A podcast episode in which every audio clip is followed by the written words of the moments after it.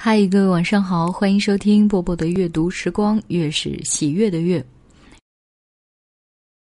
现在正值暑假，我不知道有没有很多人趁着放假啊，带着孩子，或者说你自己本身还是学生，出去旅行呢？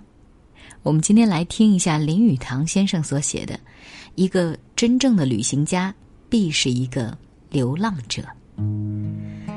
旅行在从前是行乐之一，但现在已经变成一种实业。旅行在现代，却已比在一百年前便利了不少。政府和所设的旅行机关已尽力下了一番功夫，以提倡旅行。结果是，现代的人大概都比前几代的人多旅行了一些。不过，旅行到了现代，似乎已是一种没落的艺术。我们如果要了解何以为之旅行，我们必须先能辨别其实不能算是旅行的各种虚假旅行。第一种虚假旅行，即旅行以求心胸的改进。这种心胸的改进，现在似乎已行之过度。我很疑惑，一个人的心胸是不是能够这般容易的改进？无论如何，俱乐部和演讲会。对此的成绩都未见得很好，但我们既然这样专心于改进我们的心胸，则我们至少需在闲暇的日子，让我们的心胸放一天假，休息一下子。这种对旅行的不正确的概念，产生了现代的导游者的组织，这是我所认为无事盲者令人最难忍受的讨厌东西。当我们走过一个广场或铜像时，他们硬叫我们去听他讲述某人生于一七七二年四月二十三日，死于一八五二年十二月二日等。我曾看见过女修道士带着一群学校儿童去参观一所公墓，当他们立在一块墓碑前面时，一个女修道士就拿出一本书来讲给儿童听。死者的生死月日、结婚的年月、他的太太的姓名和其他许多不知所云的事实，我敢断定，这种废话必已使儿童完全丧失了这次旅行的乐趣。成人在导游的指引之下，也变成了这样的儿童，而有许多比较好学不倦的人，竟还会拿着铅笔和日记簿速记下来。中国人在许多名胜地方旅行时也受到同样的麻烦，不过中国的导游不是职业人员，而只是些水果小贩、渔夫和农家的童子，性情略比职业导游活泼，但所讲的话则不像职业导游那么准确。某一天，我到苏州去游览虎丘山，回来时脑筋中竟充满了互相矛盾的充实和年代。因为据引导，我的饭局童子告诉我，高悬在剑池四十尺之上的那座石桥，就是古美人西施的陈庄处。实则西施的梳妆台远在十里之外。其实这童子只不过想向我兜卖一些橘子。但因此，居然使我知道民间传说怎样会渐渐地远离事实，而变为荒诞不经。第二种虚假的旅行，即为了谈话资料而旅行，以便事后可以夸说。我曾在杭州名泉和名茶的产地胡跑。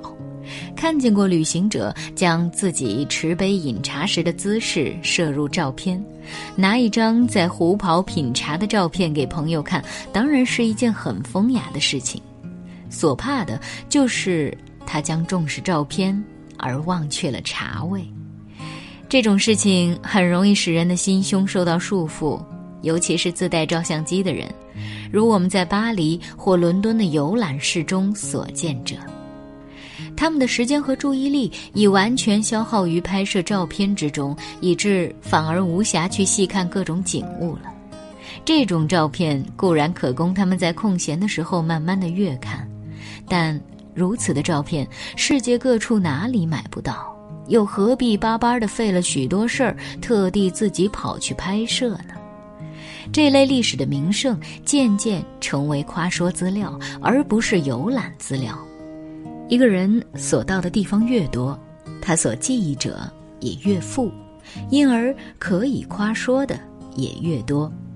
这种寻求学问的驱策，使人在旅行时不能不于一日中求能看到最可能的多数的名胜地。他手里拿着一张游览地点程序表，到过一处即用铅笔画去一个名字。我疑心这类旅行家在假期中也是讲究效能的。这种愚拙的旅行当然产生了第三种的虚伪旅行家，即预定了游览程序的旅行家。他们在事先早已能算定将在奥京或罗京耽搁多少时候。他们都在启程之前先预定下游览的程序，临时如上课一般的切实遵时而行。他们正好似在家时一般，在旅行时也是受月份牌和时钟的指挥的。我主张真正的旅行动机就完全和这些相反。旅行的真正动机，因为旅行以求忘其身之所在。或较为诗意的说法，旅行以求忘却一切。凡是一个人，不论阶级比他高者对他的感想怎样，但在自己的家中总是唯我独尊的。同时，他需受种种俗上规则、习惯和责任的束缚。一个银行家总不能做到叫别人当他是一个寻常人看待，而忘却自己是一个银行家。因此，在我看来，旅行的真正理由实是在于变换所处的社会，使他人拿他当一个寻常人看待。介绍信与一个人做商业旅行是一件有用之物，但商业旅行在本质上是不能置于旅行之列的。一个人躺在旅行时带着介绍信，他便难以期望恢复他的自由人类的本来面目，也难于期望显出他于人造的地位之外的人类天然地位。我明知道，一个人到了一处陌生地方时，除了受朋友的招待和介绍到同等阶级的社会去周旋的舒适外，还有比这更好的。由一个童子领着到深山丛林里去自由游览的享受，他有机会去享受在餐馆里做手势、点一道熏鸡，或向一个东京警察做手势问道的乐趣。得过这种旅行经验的人，至少在回到家里后，可以不必如平时的一味依赖他的车夫和贴身侍者了。一个真正的旅行家必是一个流浪者，经历着流浪者的快乐、诱惑和探险意念。旅行必须流浪时，否则便不成其为旅行。旅行的要点在于无责任、无定时、无来往信札、无如如好问的邻人、无来客和无目的地。一个好的旅行家绝不知道他往哪里去。更好的，甚至不知道从何处而来，他甚至忘却了自己的姓名。屠龙曾在他所著的《明料子游》中很透彻地阐明这一点。他在某处陌生的地方，并无一个朋友，但恰如某女尼所说：“无所特善事者，尽善事普世人也。”没有特别的朋友，就是人尽可有。他普爱世人，所以就处身于其中，领略他们的可爱处和他们的习俗。这种好处是坐着游览汽车去看古迹的旅行家所无从领略的，因为他们只有在旅馆里边和从本国同来的游伴谈天的机会。最可笑的是，有许多美国旅行家。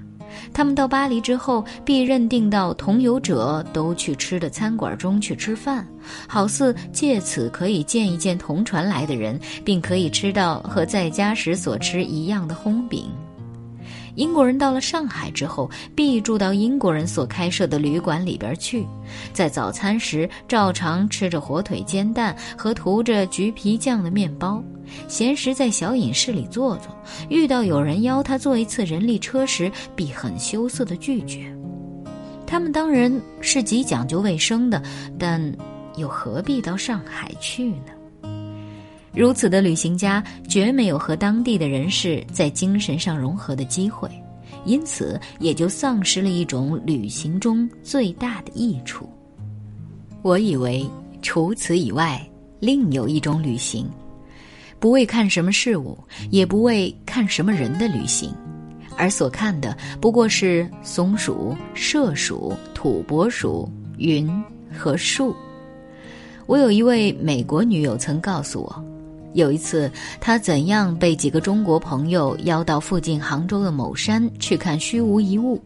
据说那一天早晨雾气很浓，当他们上山时，雾气越加浓厚，甚至可以听得见露珠滴在草上的声音。这时除了浓雾之外，不见一物，他很失望。但你必须上去，因为顶上有奇景可见呢。他的中国朋友劝他去，于是他再跟着向上走去。不久，只看见远处一块被云所包围的怪石，别人都视作好景。那里是什么？他问。这就是倒植莲花。他的朋友回答。他很为懊恼，就想回身，但是顶上还有更奇的景致嘞。他的朋友又劝说。这时他的衣服已半潮，但他已放弃反抗，所以依旧跟着别人上去。最后他们已达山顶，四围只见一片云雾和天边隐约可见的山峰，但这里实在没有什么看呢。他责问说。对呀，我们特为上来看虚无一物的。他的中国朋友回答他说：“观看景物和观看虚无有极大的区别。有许多特去观看景物的，其实并没有看到什么景物；但有许多去观看虚无的，倒反而能看到许多事物。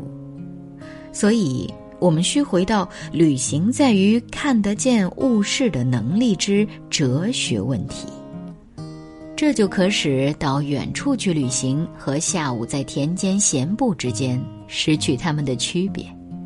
依金圣叹之说，两者是相同的。旅行者所必须的行具，就是如他在著名的剧曲《西厢记》的评语中所说：“胸中的一副别才，眉下的。”一双别眼，其要点在于此人是否有一绝的心和能见之眼。倘他没有这两种能力，即使跑到山里去，也是白费时间和金钱。在另一方面，倘若他有这两种能力，则不必到山里去，即坐在家里远望，或步行田间去观察一片行云、一只狗、一道竹篱。或一棵孤树，也能同样享受到旅行的快乐的。好了，今天这篇文章就为大家读到这儿。虽然是林语堂先生所写，但是他讲到的很多关于呃旅行当中的人或事，我们现在依然可以对号入座。包括我自己在想，哎，到了什么景点打卡，然后拍个照，或者是。要开始旅行之前，赶快写一下今天几点要到哪个景点，几点要到哪个景点，然后几点这边会有游船，反正还被他说的蛮准的。但我不认为说这种规划可能是错误的，只能说每个人都有每个人对旅行的不同的见解吧。人生毕竟有限嘛，在有限的时间内要看啊更大的世界。对，好了，我是波波。今天就是这样了。我在一个非常适合旅行和生活的城市厦门，跟各位说晚安喽。你看过了许多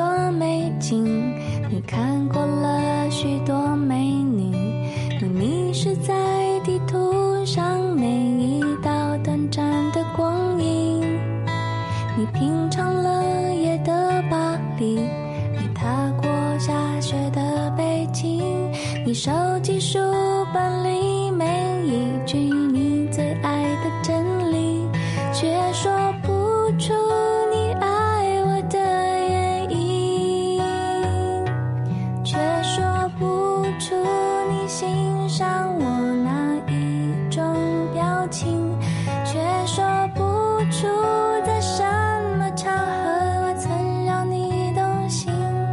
说不出理由。